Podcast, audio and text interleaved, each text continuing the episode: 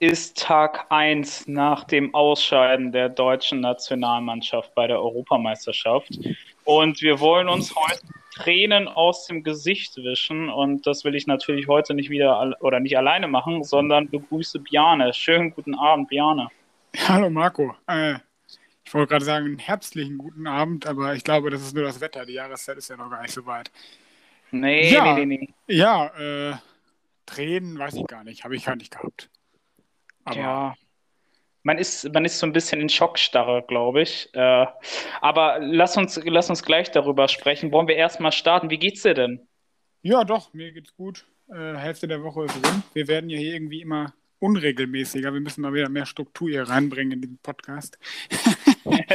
Nein, das ja. Ja, war ja meine Schuld. Ich hoffe, dass heute die, die Internetverbindung etwas stabiler ist, aber ich glaube, ich habe das eben mal getestet. Sollte, sollte passen. Und ja, ansonsten geht es mir gut. Ich lebe mich hier noch ein bisschen ein. Äh, wie geht's dir? Bist du wieder im. Ich habe gehört, du bist wieder im Büro aus dem Homeoffice entflogen. Ah, morgen erst. Es soll ah, morgen ab erst. Dem, genau, ab dem 1. Juli losgehen. Was ich davon halten soll, weiß ich noch nicht. Ich bin ja noch nicht geimpft. Ich bemühe mich dann jetzt auch mal endlich, äh, mich impfen zu lassen. Ähm, ich weiß nicht, ob du die Aussage von Bernd äh, von, von äh, Lauterbach gehört hast. Äh, der hat gesagt, oh, ob das so eine richtige Entscheidung ist, dass die Betriebe jetzt die ganzen Mitarbeiter wieder ins Büro holen, weil noch nicht äh, alle geimpft sind. Aber naja, ich weiß ja nicht. Aber man sieht wieder mal Leute und man kommt wieder unter Menschen. Ne? Ja, du, ich, äh, momentan sind die Zahlen ja ganz gut. Ich habe eben mal gesehen, Bielefeld hält ja irgendwie unter 1 eine ja. eine äh, Inzidenz. Also ja, ich, ich hoffe mal, dass alles gut geht, aber klar, die, die Risiken sind immer noch da. Ne? Wir dürfen nicht denken, dass hier alles schon vorbei ist. Da gebe ich dir vollkommen recht. Richtig, genau. Ja.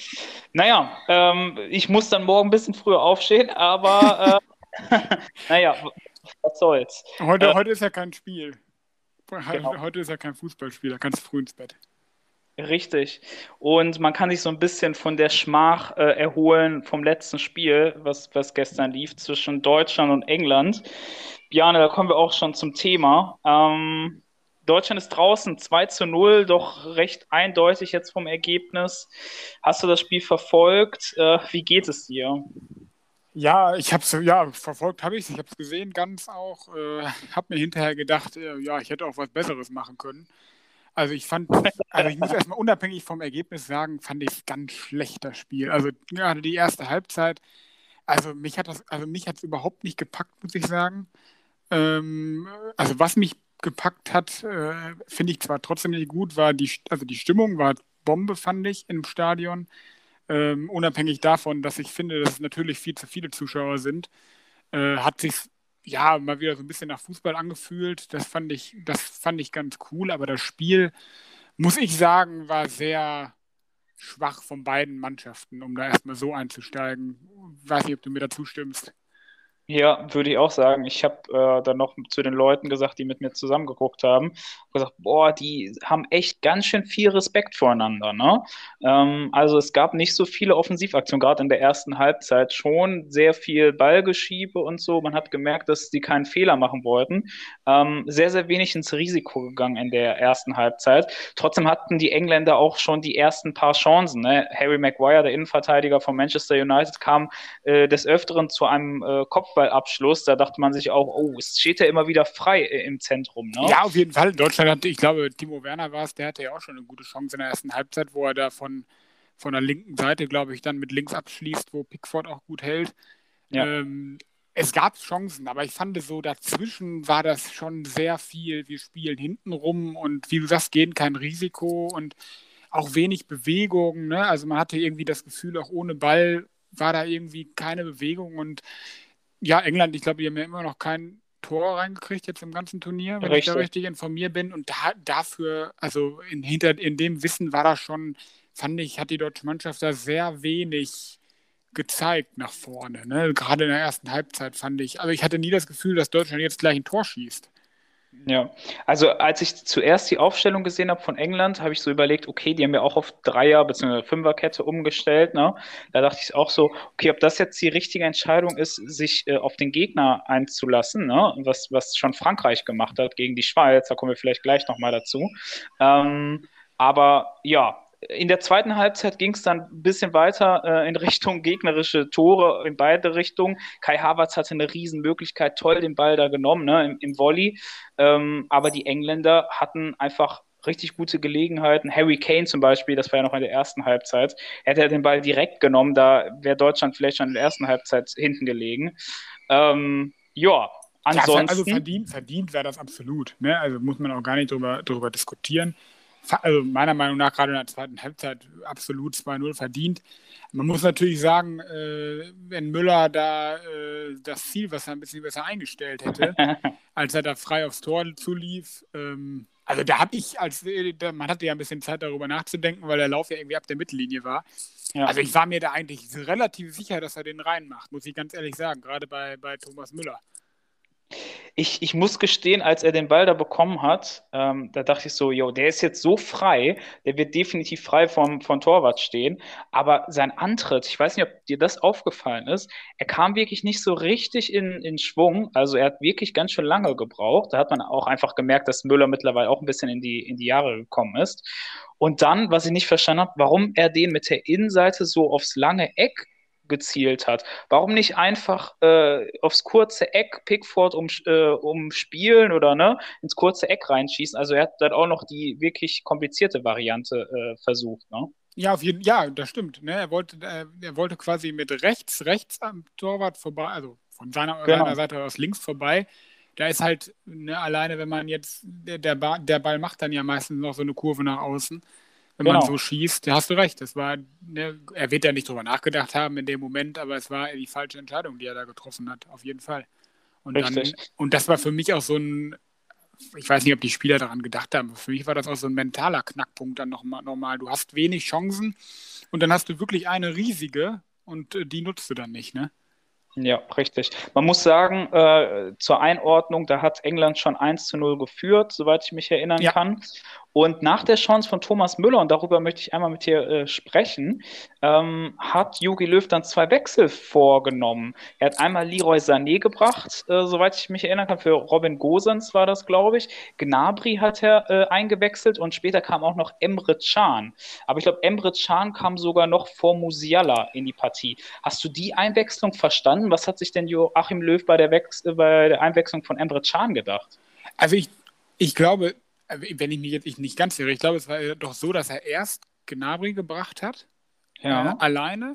Für Werner, ne? Für Werner, genau. Da den Wechsel, das fand ich noch ganz okay. Und dann habe ich aber immer, dann habe ich immer gedacht, er muss doch jetzt wechseln. Er hat, weißt, du hast ja fünf Wechsel, hast du ja in den regulären 90 Minuten. Ich habe mich die ganze Zeit gefragt, warum wechselt er nicht, warum wechselt er nicht?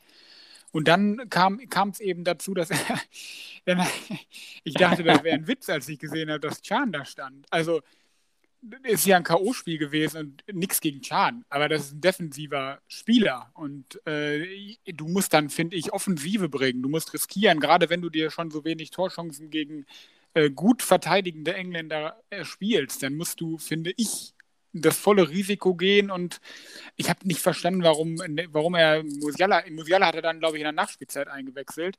91. Äh. Ja, als es 2-0 schon stand. Ja, also das, da muss ich ganz ehrlich sagen, ich bin ja, ich halt bin ja oft zurückhaltend mit so Trainerkritik, aber da, äh, das, das habe ich nicht verstanden. Ich weiß nicht, wie du das gesehen hast. Wir haben das mal vor der Nominierung besprochen. Da hatte ich damals zu dir gesagt, ich weiß nicht, ob du dich erinnern kannst, ich wünsche mir von Joachim Löw einfach ein bisschen mehr Mut. Einfach mhm. mal ein bisschen mehr Entscheidungsfreudigkeit. Ich habe damals ja einen Mecher gefordert, der mit der U21 dann Europameister geworden ist. Ähm, Joachim Löw, so hatte ich das Gefühl jetzt in, äh, in den letzten Jahren seiner Amtszeit, äh, er hatte irgendwie keinen Mut mehr, ein bisschen offensiver äh, einzuwechseln, einfach mal äh, ja, für eine Überraschung zu sorgen. Und das war jetzt auch im, im Fall Musiala. Ich hätte zum Beispiel sogar darüber nachgedacht, Musiala entweder schon zur zweiten Halbzeit zu bringen oder vielleicht sogar von Anfang an. Ich meine, der wollte sich beweisen gegen, gegen das Land, wo er als äh, Jugendlicher gespielt hat, in den U-Mannschaften. Musiala war, war heiß und äh, dass er den in, erst in der 91. Minute gebracht hat. Volland war wieder auf der Bank, also er hat keine Minute gespielt bei so einem Spiel, wo du 2-0 dann hinten liegst. Also, Joachim Löw, äh, ich hoffe, ein Hansi Flick äh, bei den Einwechslungen ein bisschen mutiger und bei dir im Hintergrund leuchten jetzt Leuten schon Glocken. Äh, ja, das sind die, das sind die Abgesangglocken von, äh, von Yogi Löw hier. Ich mach, muss mal gerade das Fenster zumachen, warte mal gerade. Nicht, dass das äh, die Beerdigung ist der deutschen Nationalmannschaft. Nein, das glaube ich nicht. So, warte, jetzt habe ich das Fenster zugemacht. Was ich noch zu, was ich noch zu Musiala sagen wollte, da, da muss ich dir auf jeden Fall recht geben. Das ist ja auch so, das ist ja, sieht man ja, hört man ja in der Bundesliga auch immer, dass gerade Spieler, ich meine, es ist jetzt ein bisschen was anderes beim jungen Musialas Fall, weil er ist ja, er hat ja bei der U21, glaube ich, hätte er noch für England gespielt, ne? Genau. Ja. Ähm, und gerade in der Bundesliga ist das ja auch so, Spieler, die gegen ihren Ex-Verein in Anführungsstrichen spielen, äh, sind ja dann auch nochmal doppelt motiviert und äh, hat man schon oft gesehen, dass da die dann noch bessere Leistungen bringen. Und man kann es nicht eins zu eins vergleichen, aber ich glaube, diesen Effekt äh, hätte ich mir da auch gewünscht. Und so als Trainer so ein bisschen Fingerspitzengefühl zu zeigen und zu sagen, hier komm, gegen die Engländer, du äh, kennst die, du bist motiviert. Und er hat ja auch gegen äh, im letzten Spieler, der hat er da, als er reinkam, sogar ein gutes Spiel gemacht, der Musiala. Sehr gut, ja. Und ich glaube, ähm, Joachim Löw hatte sogar den Gedanken, und zwar mit Timo Werner, den von Anfang an zu bringen, ne? Der England-Legionär sozusagen, ne? Vielleicht hatte er den Gedanken, okay, Timo Werner kennt sich mit dem englischen, mit der englischen Spielweise aus. Ähm, wir bringen den mal. Aber du bringst natürlich mit äh, Timo Werner einen Spieler, der komplett außer Form ist. Ne? Also Timo Werner kannst du momentan wirklich sehr gut tief schicken und der ist auch wirklich sehr schnell, aber was der mit dem Ball veranstaltet, also es hat momentan wirklich kein Champions League-Niveau, ne? Das muss ich halt knallhart so sagen. Ähm, wieso nicht einfach mal Musiella von Anfang an bringen, neben äh, Müller und neben Havertz? Das, das wäre mal eine mutige Entscheidung gewesen. Ähm, aber ja, Jetzt ist ja, er hat, er, er, hat ja irgendwie, dann, er hat ja in allen vier Spielen, ja, er, es gab eine, eine, personelle Veränderung, aber sonst hat er ja eigentlich immer gleich aufgestellt, oder? Richtig, er hat jetzt noch Goretzka gemacht. Ja, genau, das war, das, war, das war die. Dann hat er bei einem Spiel war Müller draußen, weil er verletzt war. Der war jetzt dann auch wieder dabei, aber sonst hat er ja nicht, nichts groß verändert. Und das kann ich ja machen, wenn ich jetzt in der Vorrunde drei überragende Spiele abliefer und da jedes Mal 3-1 gewinne von mir aus, dann kann ich das machen. Aber es waren ja alle Spiele, außer das Portugal-Spiel vielleicht mal ausgeklammert, nicht gut. Und dann äh, frage ich mich, warum er eben nicht äh, dann mal anderen Spielern die Chance gibt von Anfang an.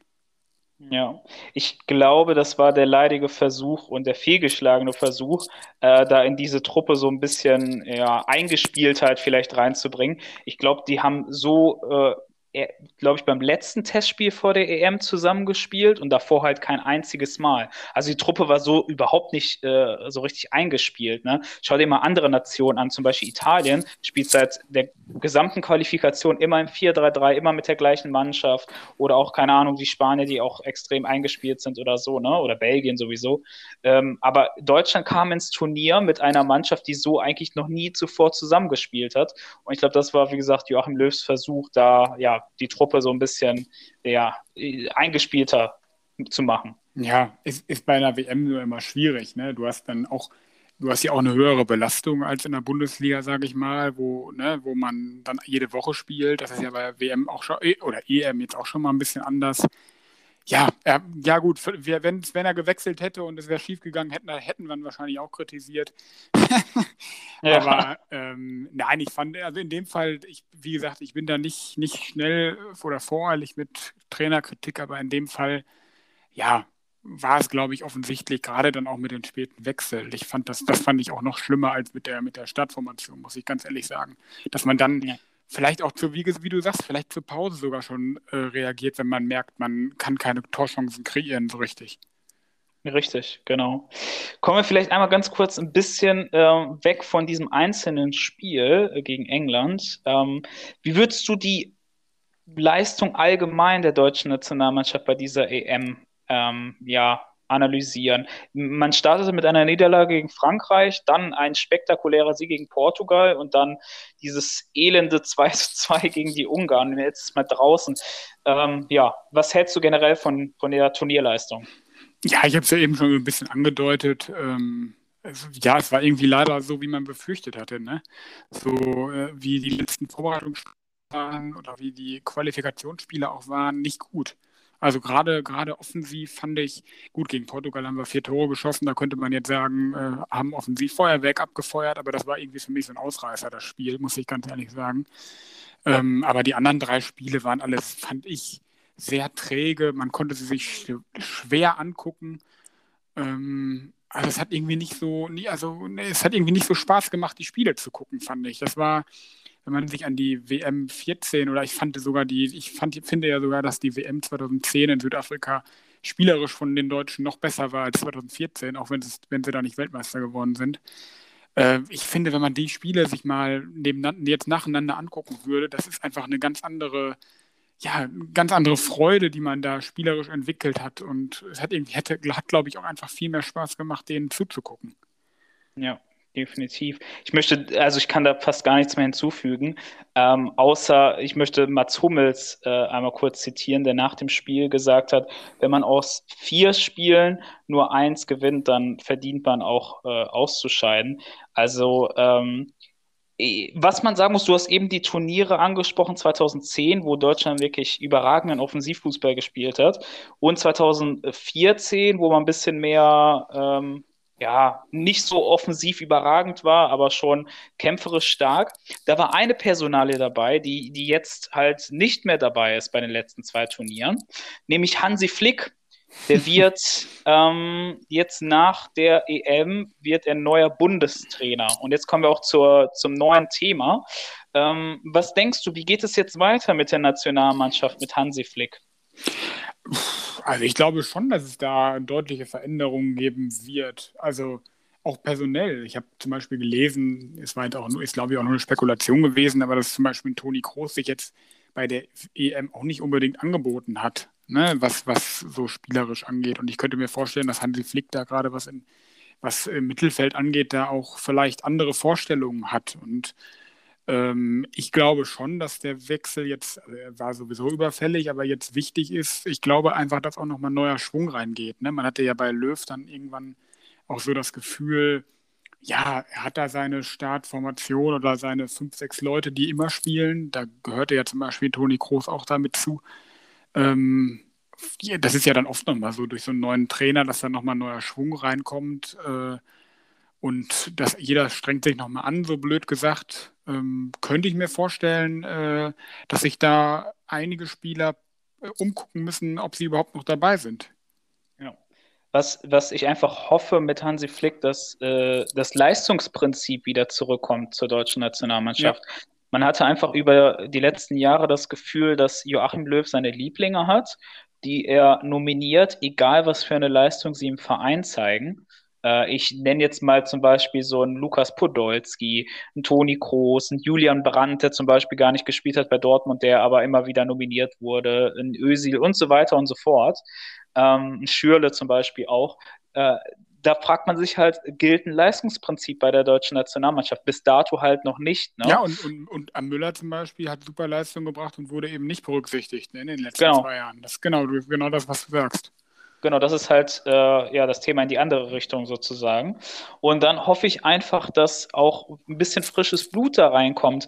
Ähm, das ist auch bisher nur eine Spekulation, dass Toni Kroos zurücktritt.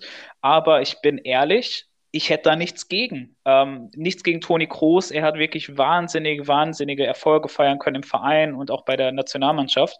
Aber ich glaube, es ist einfach mal Zeit, auch mal jüngere Spieler eine Chance zu geben. Zum Beispiel Neuhaus von Gladbach oder auch einfach mal jüngere Spieler aus der U21 zu nominieren. Riedle, Bakun, Mecher und wie sie alle heißen. Ähm, es wird einfach Zeit, wirklich einen kompletten Umschwung zu machen. Und ich glaube, ich habe das schon vor ein, zwei Folgen gesagt. Ähm, die Situation erinnert mich äh, an die Situation von vor zwei Jahren, als die Bayern Nico Kovac gefeuert haben und äh, Hansi Flick übernommen hat. Die gleiche Situation, Nico Kovac Mannschaft äh, extrem behäbig, langsames Spiel, Ballbesitz, aber nicht so schnell.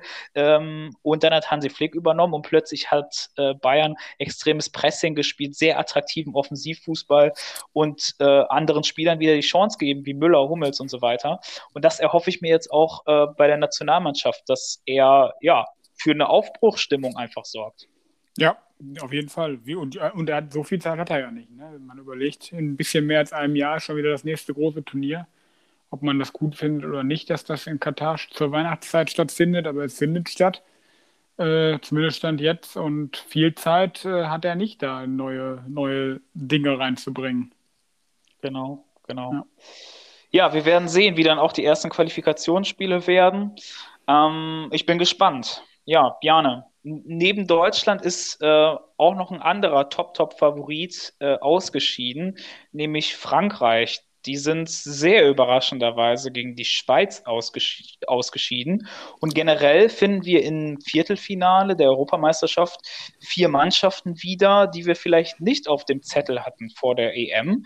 Mit der Schweiz, der Ukraine, Tschechien und Dänemark sind vier in Anführungsstrichen kleine Mannschaften sehr weit bisher gekommen. Biane, würdest du sagen, dass das Turnier dieses Jahr das Turnier der kleinen Mannschaften ist? Ach, das weiß ich nicht. Also ja, es ist ja so, wenn man sich, wenn man anguckt, ja. wer noch drin ist, ist es so. Aber ich, ich finde sowas ja cool, ich finde sowas ja cool, muss ich ganz ehrlich sagen. Also ich habe mich da gerade für, für die, ja gut, für die Dänen habe ich mich vor allem gefreut, gerade mit der, mit der, mit der schweren Verletzung, mit der, der Verletzung war es ja nicht, mit, mit der Sache mit Eriksen, dem es ja. ja. zum Glück, so wie man hört, besser geht. Ähm, ja, aber ich finde das doch cool. Es Ist doch immer cool, wenn Underdogs weit kommen, gerade die, auch bei der Ukraine gestern das Spiel, die spielen vielleicht, nicht vielleicht, die spielen nicht den besten Fußball, aber ähm, wie, wenn man da sieht, mit welchen Emotionen die spielen und gerade Andrei Shevchenko habe ich schon immer gemocht, jetzt als Trainer. Äh, man sieht, dass er auch scheinbar ein guter Trainer ist. Ähm, ich finde das super. Von mir aus kann es da noch weitere Überraschungen geben. Die Engländer spielen ja jetzt, glaube ich, gegen die Ukraine. Hätte ich nichts gegen, wenn die Ukraine dann auch nochmal gewinnt. Und so, so ja. wie die Engländer gespielt haben, ist das für mich auch nicht ausgeschlossen, muss ich ganz ehrlich sagen. Ne? Ja, definitiv. Also ich weiß nicht, wer, wer ist jetzt, wen haben wir denn noch vergessen? Wer ist denn noch drin? Äh, von äh, den kleinen Mannschaften Belgien hast du natürlich gegen Italien. Ja gut, dann, das sind beides keine kleinen. Genau, dann hast du Tschechien gegen Dänemark. Eine von den beiden kommt ins Halbfinale. Hm, da tippe ich, komm, wir können das ja jetzt mal durchtippen hier. Da tippe ich auf äh, Dänemark. Ich auch. Würde mich auch für sie freuen. Und Bei Belgien, Belgien, Italien, pff, ah, hörst du vielleicht nicht gerne, aber ich könnte mir vorstellen, dass Belgien weiterkommt. Ich sag, ich sag, kann passieren. Kommt ganz drauf an, ob Hazard verletzt ist. Und ich glaube, noch jemand anderes ist auch noch, äh, könnte verletzt sein. Ähm, ansonsten wird es ein 50-50-Spiel. Weil die Belgier, die sind, ja? die Belgier sind, ja, die spielen auch nicht äh, den, also man, die spielen nicht den auffälligen Fußball, aber stehen auch sehr gut, muss man natürlich sagen. Ne? Also ja, könnte ein 50-50-Match werden, ja. Ich bin auf jeden Fall gespannt auf Freitag. Ähm, Schweiz gegen Spanien, was denkst du? Ja, die Spanier haben ja jetzt ihren Offensivfußball scheinbar wieder gefunden, haben jetzt ja 5-3 gewonnen nach Verlängerung in Kroatien, davor 5-0 oder 5-1, ne, glaube ich, auch schon gewonnen gegen äh, Slowakei. Gegen die Slowakei.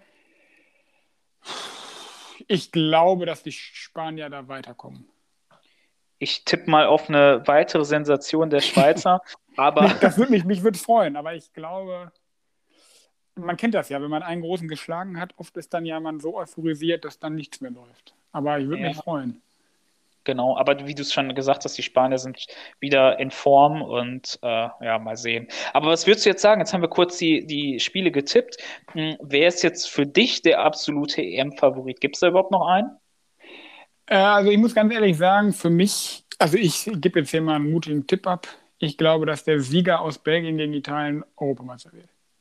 Okay. Ich glaube, weil das sind für mich die beiden Mannschaften, die, die ich momentan am stärksten und stabilsten sehe. Ja. Kann Deswegen ich. Es, es ist schwierig beim Viertelfinale, aber es ist für mich so ein vorgezogenes Finale. Klingt blöd, ich, aber. Ja. Genau, genau, genau. Nee, also äh, klar, man sagt immer, dass England jetzt vielleicht den besten Kader im Turnier hat, ne, nachdem die Franzosen ausgeschieden sind.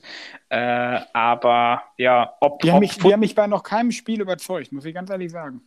Richtig, genau. Und jetzt mal alle äh, Fans der deutschen Nationalmannschaft die Ohren zuhalten. Bisher haben die Engländer auch noch nicht gegen eine große Mannschaft gespielt. Ne?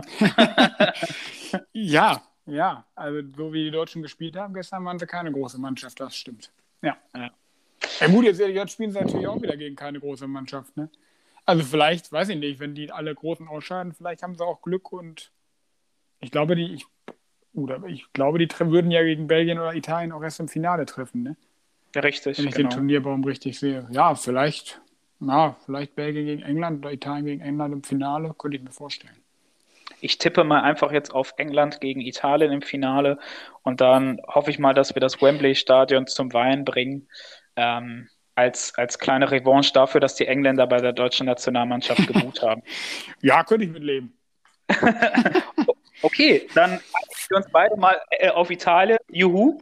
Ähm, und dann möchte ich einmal mit dir über ein Thema sprechen. Ähm, das finden vielleicht Zuhörer auch ganz interessant.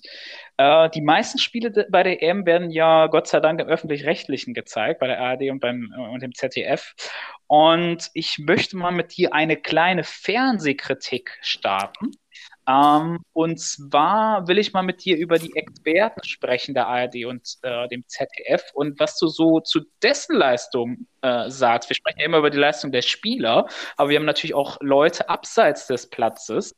Ähm, Bjane, fangen wir mal im ersten an, ganz chronologisch. Ähm, bei den Experten, äh, Stefan Kunz, Prinz Boateng und Almut Schuld. Was hältst du von den dreien?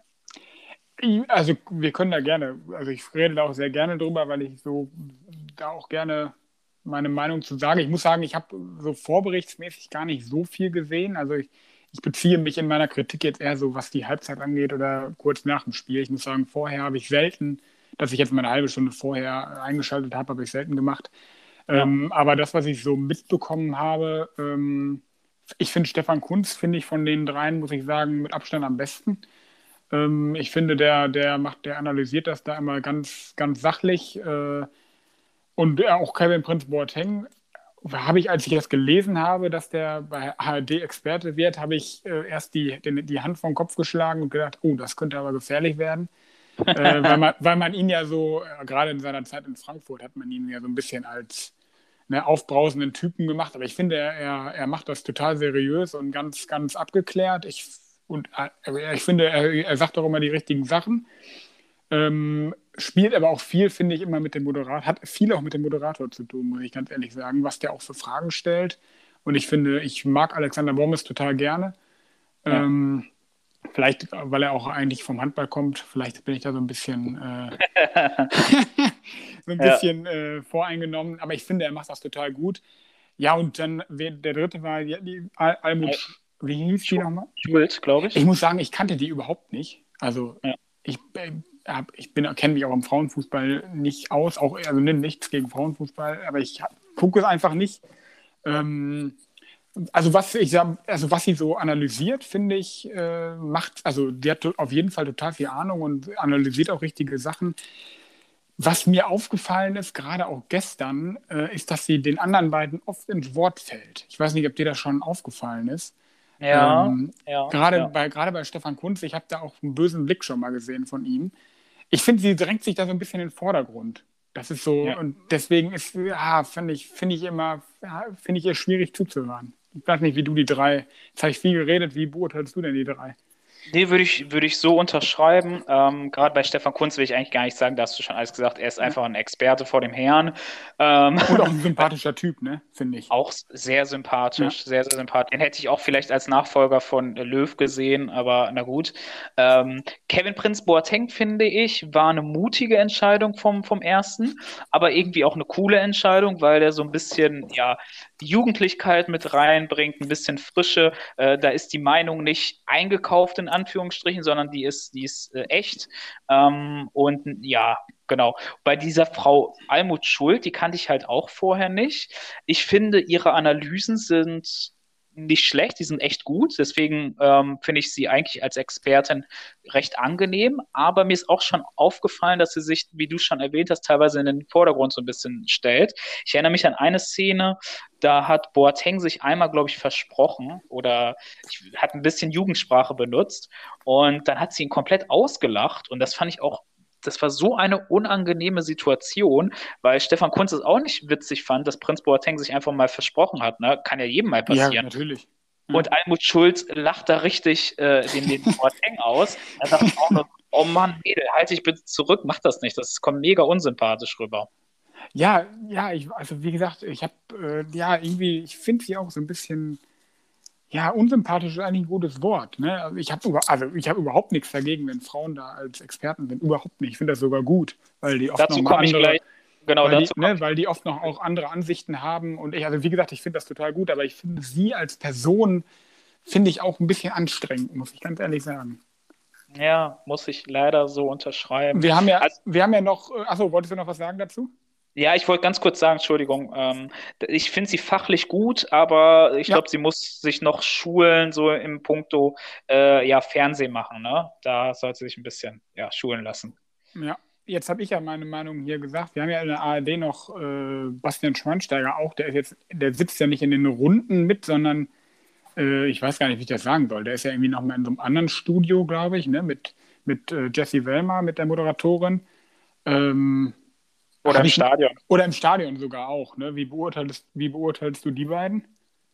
Ich habe mir hier äh, eine Liste gemacht. Ich habe hinter beiden Minus gemacht, weil äh, ich, ich finde ich find die beiden unerträglich. Ne? Also ich Schweinsteiger fand ich als Spieler Weltklasse richtig geil. Ich war ein Fan von Schweinsteiger. Aber Schweini ist so einer, der sehr oberflächlich analysiert. Er geht nicht wirklich in, ins Detail. Man erwartet von so einem ehemaligen Weltklasse-Spieler, dass er vielleicht taktisch auch mal ein bisschen ja, fundierter die, die Szenen analysiert und vielleicht auch mal so ein paar Inside-Informationen liefert. Ähm, bin ich ein bisschen enttäuscht drüber und von Jessie Wellmer, da muss ich halt wirklich mit dem Kopf schütteln. Ne? Also die hat halt gar kein Gespür für Situationen. Da war zum Beispiel gestern Joachim Löw nach dem Spiel im Interview da. Ich weiß nicht, ob du das gesehen hast.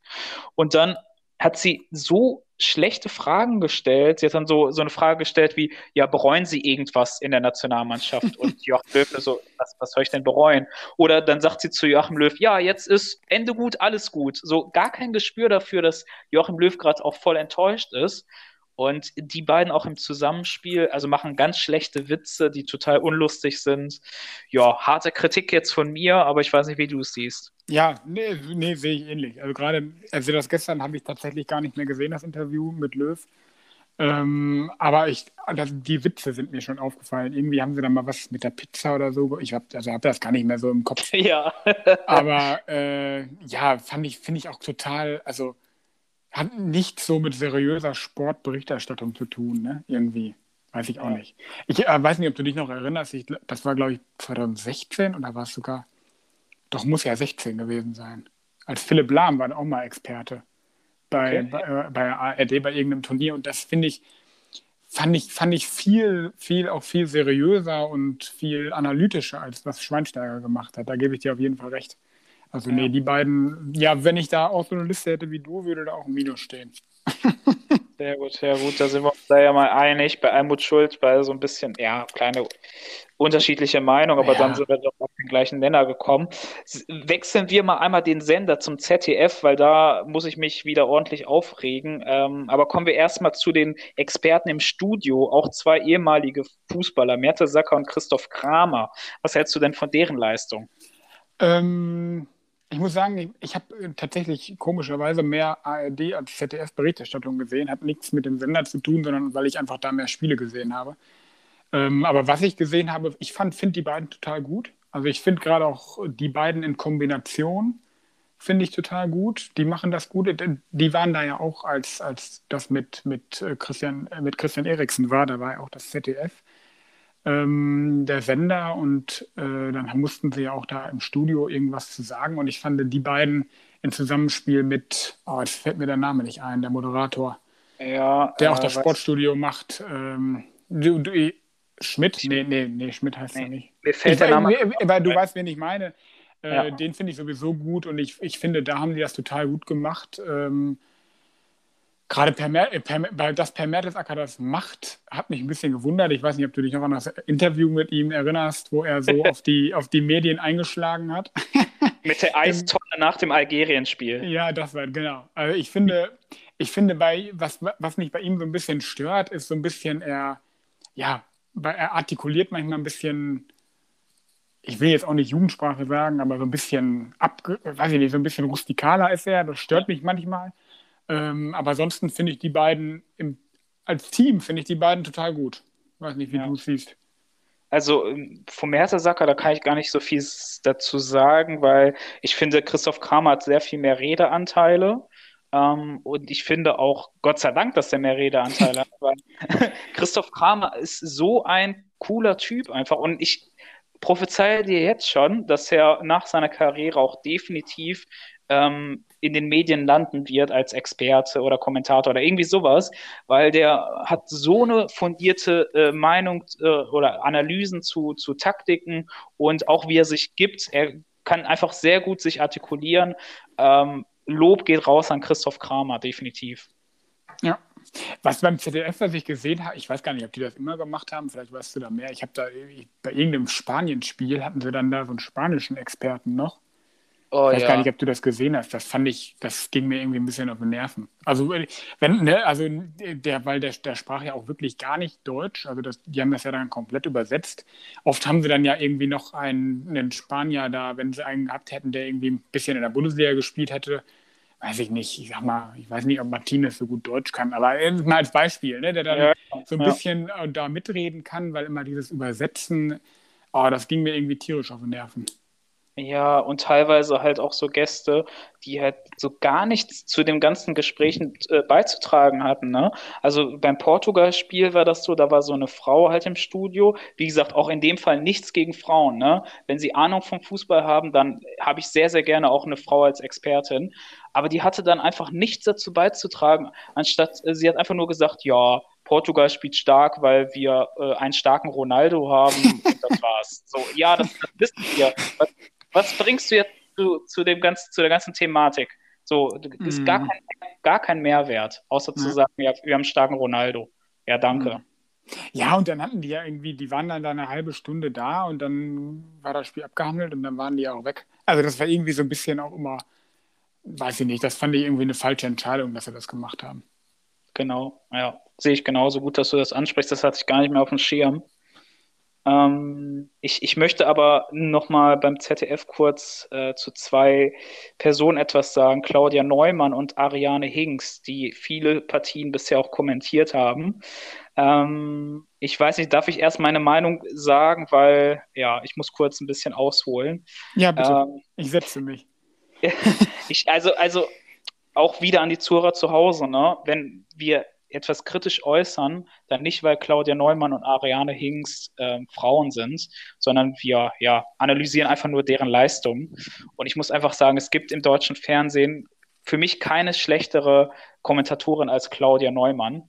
Und wenn man einfach dann in den Medien so hört oder auch vom ZDF diese offiziellen Meldungen kommen, wir werden Claudia Neumann weiterhin bei den Spielen ähm, ja, als Kommentatorin behalten, weil sie sexistisch halt kritisiert wird, dann muss ich mir einfach an den Kopf fassen. Ne? Natürlich gibt es auch Idioten da draußen, die äh, zu ihr sagen, keine Ahnung, oh, Claudia Neumann, zurück mit dir in die Küche, so weil sie eine Frau ist. Ja, da sage ich, ihr seid einfach Idioten. Ne? Aber wenn man doch sachlich Claudia Neumann kritisiert, dass sie einfach keine gute Kommentatorin ist, weil sie einfach wenig Ahnung hat von dem, was sie sagt. Ich weiß nicht, ob du das Spiel gesehen hast, Spanien gegen Kroatien, da fällt das 5-3 äh, von Spanien. Da sagt sie, oh, es steht 4 zu 2. So. Und auch bei so Szenen, wo die Fans You Never Walk Alone singen, anstatt einfach mal die, die Szene so wirken zu lassen, muss sie die ganze Zeit reden. Ne? Und deswegen rege ich mich einfach aus, dass man immer diese Sexismusdebatte führen muss, wenn man eine Kommentatorin einfach sachlich kritisiert. Aber natürlich gibt es auch viele Idioten, die auf diese Schiene gehen. Es ist eine Frau und so. Aber ja, ich, ich finde die schlechteste Kommentatorin in Deutschland. Ja, also ich mochte, mochte ihren Stil zu kommentieren auch irgendwie noch nie. Sie ist dann immer, ich finde, sie ist auch immer in den falschen Szenen dann sehr aufbrausend. Also ne, sie erhebt dann die Stimme, machen ja viele, wenn es dann spannend wird und gerade eine Situation kommt, aber ich finde, sie macht das auch oft an den falschen Stellen. Und dann denkt man sich, hm, was hat sie jetzt gesehen? Das war doch ganz anders. Ähm, also ich kann dir da recht geben. Und wie gesagt, ich finde, es gibt auch schlechte Komment also schlechte männliche Kommentatoren. Zum Beispiel, ich finde den, ich finde den Florian Nass, der gestern das Deutschlandspiel gemacht hat, auch ganz, also ich ah, fand ich auch ganz schlimm, ja. den Kommentar gestern. Der hat, weißt du, er hat immer Deutschland so gelobt und gesagt, die machen das super und toll und sie spielen ja gar nicht schlecht. Und da habe ich mir gedacht, was sieht der für ein Spiel? Ja, also richtig. man muss doch nicht, man kann doch die Deutschen dann auch mal kritisieren. Also, richtig. Also das fand ich jetzt, also ich fand die Leistung gestern zum Beispiel auch nicht gut, muss ich ganz ehrlich sagen. Und ne, das, ja, das ist irgendwie so ein Trend, weiß ich nicht. Also ich finde zum Beispiel, dagegen finde ich Tom Bartels zum Beispiel, der das zweite Spiel gestern gemacht hat, finde ich total klasse. Also ne, der, der hat das richtige Fingerspitzengefühl, äh, wann er was sagen muss. Ich mag zum Beispiel auch keine Kommentatoren, die zu viel sagen, was du eben auch gesagt hast. Ne? Die ständig da, das, die, die können im Radio arbeiten. Da müssen sie die ganze Zeit reden. Aber ich finde, beim Fußball im Fernsehen kann man auch mal eine Minute schweigen, ohne dass es schlimm ist, wenn es das Spiel Richtig. zulässt. Ja? Richtig, ja. Ja, ja ich, ich, ich muss gestehen, die Leistung aber von Tom Bartels im Spiel Belgien-Portugal fand ich halt nicht so gut. Ja, da, da mhm. haben wir mal wieder eine, eine, unterschiedliche Meinung, weil er die ganze, weil man einfach gemerkt hat, wie parteiisch er ist. Wir hatten das, glaube ich, mal letzte Woche oder so, dass er dafür kritisiert wurde, dass er ja schon ein bisschen mehr für Dänemark war. Mhm. Da konnte ich, da konnte ich halt verstehen, weil die Dänen schon sehr sympathisch sind, auch aufgrund des, des Falles Eriksen, so, ne?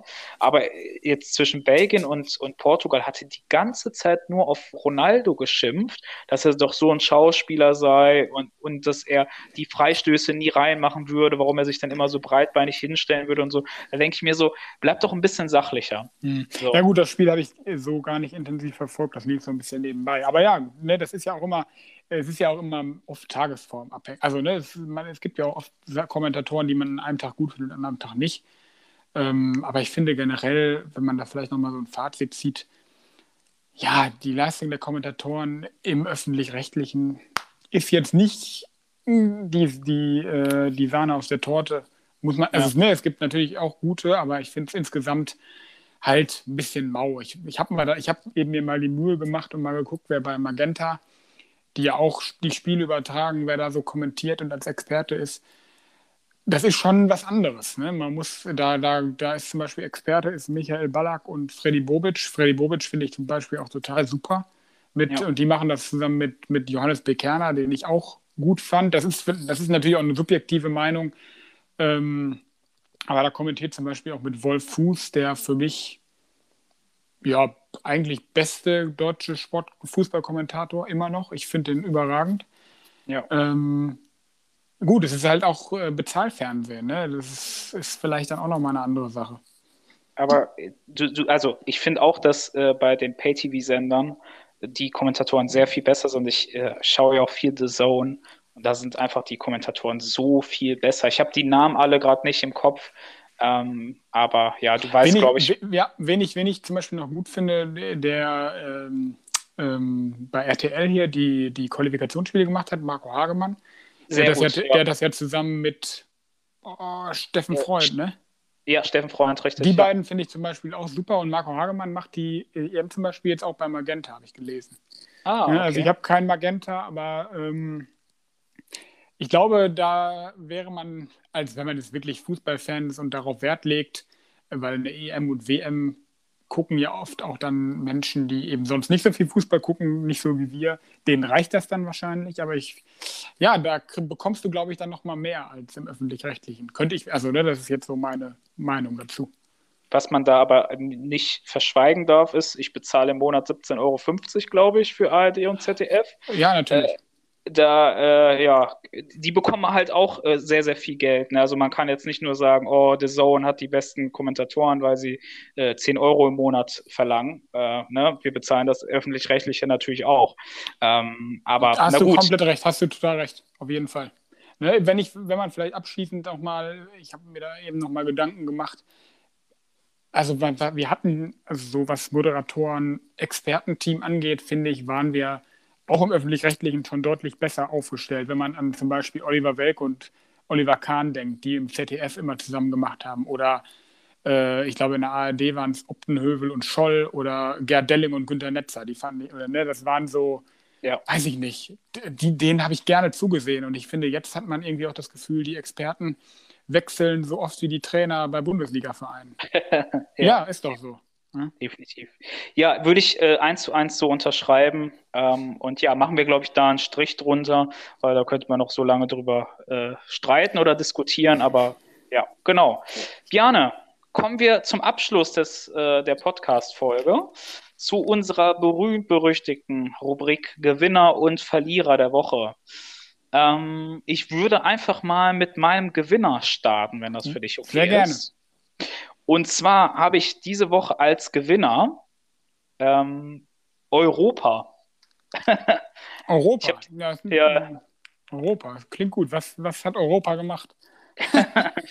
ähm, ich, ich finde, Europa hat in der letzten Woche einfach gewonnen, weil äh, Marine Le Pen, die, äh, die ja, Parteivorsitzende der Front National, äh, einer rechtspopulistischen Partei in Frankreich, ich glaube, die, die kennt man, ähm, die konnten bei den letzten Regionalwahlen in Frankreich die letzte Woche stattgefunden haben, keine einzige Region in Frankreich gewinnen, was sie sich vorgenommen hatten.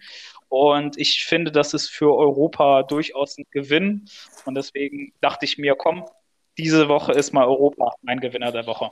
Ja, finde ich gut. Weil äh, ich glaube, bei den letzten Präsidentschaftswahlen war sie doch auch kurz davor, mehr Stimmen zu bekommen als Macron, ne, wenn ich richtig bin. Richtig, also ja. Die, waren, das, das ist, die sind ja schon sogar noch deutlich populärer in Anführungsstrichen als hier die AfD. Genau, richtig. Äh, für die Zuhörer zu Hause, die vielleicht die Front National nicht kennen, äh, wenn man so möchte, ist das so, dass, ja, ist das die AfD Frankreichs, kann man, ja. ich glaube, ja, so, so, kann man das sagen. So kann man es vereinfachen, genau. Genau. Ich, ich habe auch schon überlegt ähm, oder schon darüber nachgedacht, äh, in, in Frankreich haben die jetzt keine Region gewinnen können. Ähm, in, in Deutschland ist es so, dass äh, die AfD in Sachsen-Anhalt äh, sehr, sehr viele Punkte oder Stimmen hatte. Anscheinend hat Frankreich kein Sachsen-Anhalt, aber wir können gerne Sachsen-Anhalt, wir können gerne Sachsen-Anhalt an Frankreich übergeben. Da nichts gegen. Das äh, lasse ich mal unkommentiert so stehen. Tut mir leid, Anna. Der musste sein, leid. Die, die, die AfD-Wähler aus Sachsen-Anhalt, die können gerne dahin gehen. Genau, unterschreibst. ja, mein Gewinner der Woche, der Woche vielleicht kann man gar nicht sagen, aber ich habe, äh, jetzt kam jetzt der, der Spielplan, der neue Spielplan raus für die nächste Bundesliga-Saison.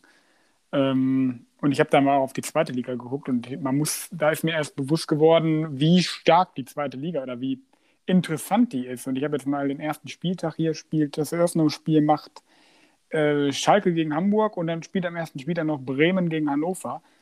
Ähm, und dann habe ich mir mal den Spielplan von der ersten Liga angeschaut und ja, habe ich fast keine besseren Duelle gefunden. Klar, wir haben Gladbach gegen Bayern, aber sonst äh, finde ich das in der zweiten Liga fast attraktiver als in der ersten Liga am ersten Spieltag. Und deswegen, ja, ist das für mich so ein bisschen der Gewinner, die zweite Liga. Ich glaube schon, dass die äh, gerade was Fans angeht, deutlich hinzugewinnen wird nächstes Jahr aufgrund der großen Namen. Ja, habe ich auch gehört. Hamburg gegen Schalke ist natürlich ein Riesenduell, ne? also ja, Wahnsinn, ne? Wenn die, ich meine, das ist jetzt nicht, ich glaube, ich spiele auf Schalke, aber wenn man überlegt, Corona-bedingt wird es nicht gehen, aber da würden äh, über 60.000 kommen ins Stadion in der zweiten Liga, ne? ohne Probleme. Unfassbar, ja. Das ist echt ein Ding. Ja, definitiv. Ich, ich, ich freue mich dieses Jahr auch auf die zweite Liga. Ich glaube, ich habe in den letzten Jahren die zweite Liga nur verfolgt wegen Arminia Bielefeld. aber, genau, da war man natürlich parteiisch, aber äh, in diesem Jahr, also ich, du bist natürlich für Schalke, aber ich werde auch die zweite Liga diesmal verfolgen und sehr neutral sein und einfach mich auf äh, geile Spiele freuen. Absolut. Kann man auch auf jeden Fall machen. Ja, genau. Ja, jetzt äh, äh beenden wir den Podcast wirklich mit den zwei Verlierern. Das ist natürlich nicht so gut gelaufen, ne? Naja, machen wir einen Kreisschluss. Wir haben ja auch mit was Schlechtem angefangen. ja, das stimmt. Das hast, du, das hast du schön gesagt. Dann beginne ich einfach mal mit meinem Verlierer. Ähm, das hatten wir die letzten Wochen immer mal wieder. Was ist eigentlich mit den Grünen los? Also es gibt da so viele Negativschlagzeilen, auch jetzt wieder in der letzten Woche. Ich weiß nicht, ob du es gesehen hast. Ähm, da wurde äh, oder gab es oh, wie nennt man das? Da, da gab es eine Frau, die wollte sich für den Bundestag ähm, ja aufstellen lassen. Und da wurde ihr ganz, wurden ihr ganz viele äh, Themen, Fragen gestellt. Also zum Beispiel, was hältst du von ähm, diesem Zertifikatehandel zum Beispiel. Mhm. Ich weiß nicht, ob du das gesehen hast. Sie hat ja voll den Shitstorm bekommen und die konnte halt wirklich gar nichts äh, zu den ganzen Sachthemen sagen. Und natürlich lief das äh, am nächsten Tag direkt in der Bildzeitung rauf und runter. Ne? Also die haben ja sowieso, die sind die ganze Zeit nur die, die Grünen am Fertigmachen. Ist ja auch eher eine konservativere äh, Zeitung, wie die Bildzeitung. Ähm, und was ich heute noch gelesen habe, ist zwar irgendwelche Plagiatsvorwürfe jetzt geben gegen Annalena Baerbock. Da bin ich aber nicht so im Thema. Ich habe es also, auch nur, ich auch nur ge gehört. Ich habe es mir auch nicht genau angeguckt. Äh, aber gefühlt kommt das ja jetzt gegen jeden Politiker auf, diese Plagiatsvorwürfe. ähm, ja. Aber auf jeden Fall äh, sind eher negativ in Schlagzeilen. Ne? Ich habe jetzt gehört, äh, dass bei aktuellen Prognosen die CDU auch schon wieder bei 30 Prozent ist und eine Regierung ohne die CDU eigentlich nicht mehr möglich ist, wenn man jetzt nur die, äh, ja. die Koalition nimmt, die wahrscheinlich sind. Ne? Ja, die ja. verlieren gerade ordentlich am Boden. Ja, schon, schon erstaunlich, ne? Wir hatten das vor, also in den ersten Podcast-Folgen mal, da hatten wir gesagt, ja, das kann sich auch ganz schnell ändern bei den Grünen. Kommt ganz darauf an, was für Themen so aufkommen in den nächsten Wochen und Monaten und siehe da, ja, ein Skandelchen, so will ich es mal sagen. Äh, ob das so große Skandale sind, weiß ich nicht. Äh, nach dem anderen und schon. Ich habe letztens gehört, irgendwie die sind gleich auf äh, in gewissen Regionen mit, mit der SPD und das muss die wirklich zum, zum Denken geben, dass man gleich auf mit der SPD ist. Das ist schon eine herbe Klatsche. dass, man das, dass man das mal sagen würde, ne? Oh ja, oh ja. Ja, was hast du noch als Verlierer? Ja, mein Verlierer ist die, äh, ich habe noch was Sportliches. Ähm, mein Verlierer ist die Tour de France. Ich weiß gar nicht, ob du das mitbekommen hast, die jetzt gestartet. Also ich gucke das auch nicht, weil ich sitze nicht vom Fernseher und gucke, wie die vier Stunden Rad fahren. Ähm, was ich aber ges ge gesehen und gelesen habe, es gab jetzt in den ersten drei Etappen schon vier ganz schwere Stürze. Ähm, bei dem, beim ersten war es so, dass irgendwie sich eine Zuschauerin die hatte ein Plakat und ist äh, auf die Strecke gegangen und hat dadurch ist äh, sogar ein deutscher Fahrer äh, da reingekracht und eine Massenkarambolage mit 30 Fahrern äh, verursacht. Ähm, und dann gab es auch noch weitere schwere Stürze, wo dann schwere Vorwürfe gegen die Veranstalter erheben wurden, weil die ja, Strecke zu anspruchsvoll und zu, zu eng war an einer Stelle und die knallen da ja mit 60, 70 Sachen dann zum Teil runter und äh, ja, ich habe heute eine Schlagzeile gelesen, wollen die warten, bis der erste stirbt, so ungefähr. Also da, äh, die ist ja sehr schwere Stürze und schwere Vorwürfe auch gegen die Veranstalter. Deswegen ist das äh, mein Verlierer der Woche. Also ist das die Tour de France gewesen? Oder Tour de France, ja. Das ist ja die, das größte ja, Rad-Event, sage ich mal, der Welt. Äh, die fahren jeden Tag von, von den Alpen aus nach Paris und jeden Tag gibt es eine neue Etappe von bis zu 100 Kilometern und ja, dann gibt so, werden die Zeiten genommen. Es ist ein ganz, es ist ganz berühmte Radtour in Frankreich und ja. ja. sind jetzt schwere Stürze gewesen und deswegen ja. ist das mein Verlierer der Woche. Nenn mich doof, ich kenne mich äh, bei der Tour de France nicht so ganz aus. Ist das nicht jedes Jahr immer die gleiche Strecke? Oder ja, genau. Ja, ja, ja, es, es, ändert sich mal ein bisschen, aber im Prinzip sind das, ist das wie immer, immer durch Frankreich eigentlich immer fast die gleiche Strecke, ja. Okay, ja, ja, gut. Genau. Ja, und. Äh, war, früher, war früher ja auch immer, stand früher immer, oder Radsport ja generell immer viel unter Dopingverdacht. Deswegen, viele gute Schlagzeilen wirft die nicht. ja, schon, schon traurig. Also ich finde es nicht besonders spannend, da den Leuten, wie du schon sagst, vier, fünf, sechs Stunden zuzuschauen beim Radfahren. ja, aber die, die Leistung ist schon enorm, ne? Überleg mal, wenn die das jeden Tag machen. Oh ja, oh ja. Das, das könnte ich nicht, auf gar keinen Fall. ja. Ja, dann äh, schmeiße ich mich mal gleich aufs, aufs, aufs Rad und mache mal ein paar Runden. Mal schauen, äh, ob ich die Tour de France auch schaffen würde. Ich glaube nicht. Kannst ja morgen, ähm, wenn du wieder ins Büro fährst, kannst du ja mit dem Fahrrad fahren. Ja, ja selbst das würde ich wahrscheinlich nicht hinbekommen. Ne? Also bei, bei all den Skandalen äh, bei, bei dem Radsport muss man die einfach loben, was das für eine Leistung ist. Das ist schon gesagt. Ähm, ja. Und dann versuche ich mich mal morgen, vielleicht ja doch mit dem Fahrrad, ich glaube nicht, ähm, aber ja, ich muss heute ein bisschen früher schlafen gehen, weil morgen äh, muss ich früher aufstehen. Deswegen würde ich sagen, beenden wir hier den Podcast. Björn, bist ja. du dabei? Ich äh, bin auch dabei, ja, den zu beenden. Ja. Ähm, wir hören uns nächste Woche wieder. Ich glaube, dann stehen ja auch die Halbfinalspiele fest, ne? Richtig. Ich glaube, die sind jetzt am Wochenende, ne, die Spiele. Genau, so sieht's ja. aus. Und dann ähm, ja, hören wir uns nächste Woche wieder, hoffentlich dann ein bisschen mit regelmäßigeren Zeiten wieder, aber äh, ja, keine Kritik an Bjane, der ist momentan ein bisschen im Umzugsstress. Das können, glaube ich, die Zuhörer alle zu Hause verstehen und nachvollziehen. Also alles gut. Wir ziehen ja trotzdem durch, Woche für Woche. Also ja, ob es jetzt am Montag oder am Dienstag rauskommt, aber trotzdem wollen wir natürlich ein bisschen ja, Rhythmus da reinbekommen. Ja. Ansonsten, ansonsten würde ich sagen, Leute, sportlich bleiben, wie immer die Devise. Passt auf euch auf und ähm, wie immer die letzten Worte von Biane. Ja, ich kann mich da dir deinen Worten nur anschließen. Danke für dein Verständnis. Und man kann ja einen Podcast auch immer hören, wann und wo man will. Ne? Man ist ja nicht auf den Montag festgenagelt. Damit schließe ich jetzt mal. Richtig. genau. Dann hört ihn überall da, wo ihr wollt. Und dann, äh, Bjane, sagen wir, was sagen wir zum Abschluss? Bis nächste Woche. Bleibt sportlich. ciao, ciao, macht's gut. Ciao.